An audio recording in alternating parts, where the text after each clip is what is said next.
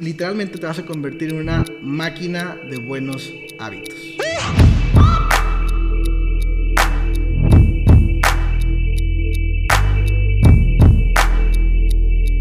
Hoy te voy a hablar acerca del efecto Diderot.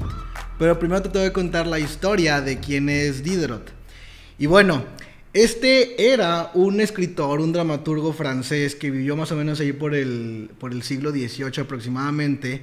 Y lo que dice la historia es que este escritor era extremadamente talentoso. De hecho, tenía tanto talento y tenía tanta disposición a estar creando contenido y estar creando piezas de arte, porque en realidad es que eso eran, que durante su tiempo de escritor activo, vamos a llamarle de esa manera, logró escribir una enciclopedia. No, no, te estoy diciendo que escribió un libro, ni te estoy diciendo que escribió un volumen. Escribió una enciclopedia completa con relatos, con novelas, con información, etcétera, etcétera, etcétera. Y la verdad es de que era muy reconocido y en, todo, en toda Francia todo mundo le conocía. El único problema es que Diderot, como le pasa a muchas personas talentosas, no era capaz de capitalizar su arte por lo que casi toda su vida vivió como pobre, literalmente escasos recursos, en una propiedad muy fea, con las paredes desgastadas, los pisos sin terminar, los muebles desgastados, cosas rotas, etcétera, etcétera, etcétera. Cuenta la historia que en un punto de la vida la hija de Diderot iba a casarse, o sea, iba, pues iba a tener su boda, pero pues no tenían dinero para poder hacer la boda. Y la reina ya había escuchado hablar de Diderot. Entonces ella decide comprarle su enciclopedia por, digo, no recuerdo exactamente la cantidad de dinero que mencionaban en la historia, pero sí recuerdo que era el equivalente a como si hoy día fueran unos 150 mil dólares aproximadamente, lo cual es una muy buena cantidad de dinero para una persona que ha vivido toda su vida con escasos recursos. Compra la enciclopedia, con el dinero pudo hacer una fiesta muy bonita para su hija, la boda salió increíble, etc. Pero evidentemente todavía tenía muchísimo dinero que no se había gastado, muchísimo dinero guardado. Él toma la decisión de comprarse una bata. Una, pero no cualquier bata, era una bata de seda de la mejor seda de todas. Era una bata que literalmente la tocabas y parecía que estabas eh, caminando sobre una nube, ¿me entiendes? O sea, la mejor calidad existente para esa fecha. Muy contento con su bata, pues él empieza a vestirla todos los días. Y cuando él iba y seguía escribiendo, pues estaba portando su bata. Y no pasaron muchos días cuando se empezó a sentir muy extraño, porque estaba en su casa desgastada, arruinada, rayada, deteriorada y tenía una bata de la mejor calidad de todas. El efecto Diderot es cuando tú adquieres eh, una posesión, un material, un bien de una calidad totalmente diferente de la calidad a la cual estás acostumbrado a tener y eso crea un efecto psicológico en ti. Inmediatamente lo que hizo este escritor es de que ya veía la mesa y decía, oye, la mesa de este comedor ya no va conmigo, ya no va con cómo me visto, ya no va con lo que porto. Entonces tomó del dinero que tenía, que estaba guardando, del dinero que estaba ahorrando, y compró una nueva mesa del comedor. Y después de comprar la mesa del comedor se dio cuenta de que las sillas no iban con ese comedor. Bueno, ahora compró las sillas del comedor. Y después de darse cuenta, y, después de comprar ahora el comedor completo, se da cuenta de que la puerta de su casa daba un muy mal aspecto. Ahora compró una nueva puerta para su casa.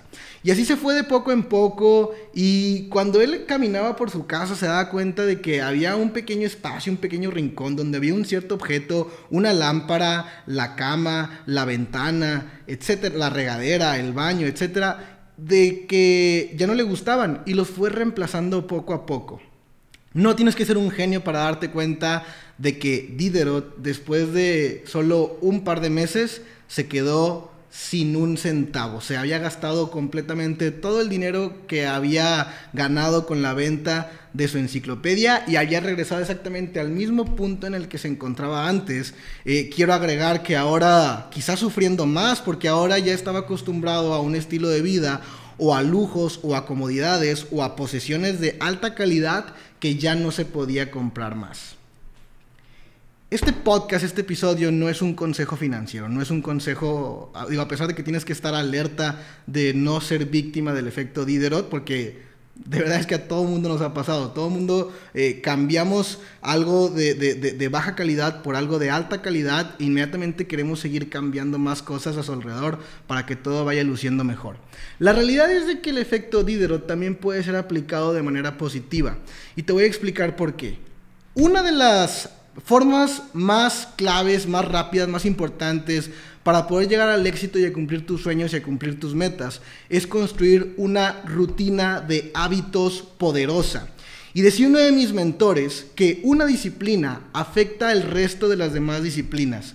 Cuando el efecto Diderot es aplicado de manera negativa en nuestros hábitos, fíjate, el día anterior dijiste, ¿sabes qué? Ya mañana me voy a levantar temprano, después de levantarme temprano voy a desayunar saludable, eh, además de eso voy a ir a, correr o voy a ir a pegarle al gimnasio y además voy a leer 10 páginas de un buen libro de desarrollo personal y voy a hacer 10 eh, llamadas a mis eh, actuales clientes y otras 10 llamadas a prospectos.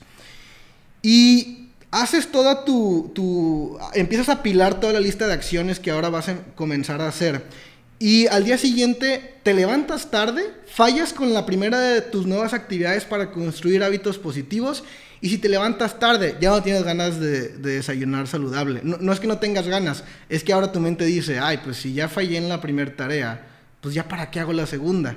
Y si fallas en la segunda, pues ya para qué haces la tercera.